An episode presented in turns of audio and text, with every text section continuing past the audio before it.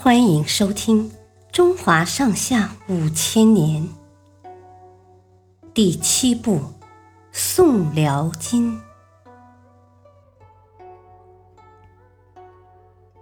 海上之盟，金军连续打败辽军的消息传到宋朝，宋徽宗急忙和蔡京、童贯密谋。想趁机收复被辽国侵占的燕云十六州。马直是一个辽国人，他为了自己的利益来到宋国，对宋徽宗说：“女真十分痛恨辽国，如果宋朝和女真联手，一定能夺回燕云十六州。”宋徽宗听了十分高兴。立刻派人出使金国，金国欣然同意。这时，有人向宋徽宗提出：“女真人就像虎狼一样凶狠，不能结交。”但宋徽宗一点都听不进去。经过几次协商，双方订立了一个联合攻打辽国的军事同盟。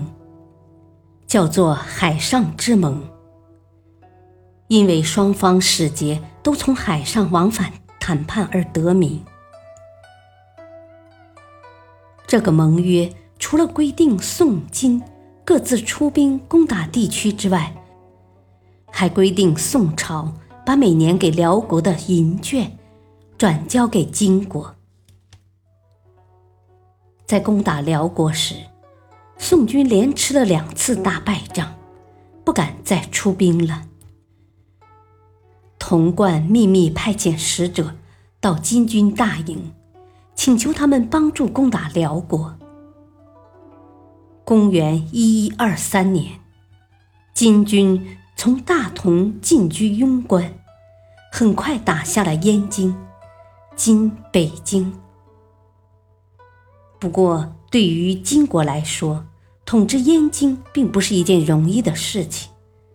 他们抢了很多财物之后，就把燕京和涿、益、谭、顺、景、济六州还给了宋朝，又趁机要求宋朝每年送给金国银二十万两、绢三十万匹。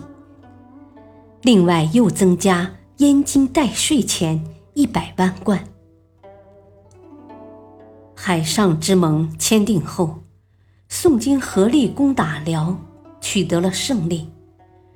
宋朝名义上收复了燕京和六个州，但实际上只得到了一座空城。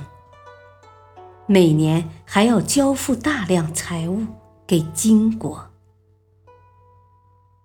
谢谢收听，再会。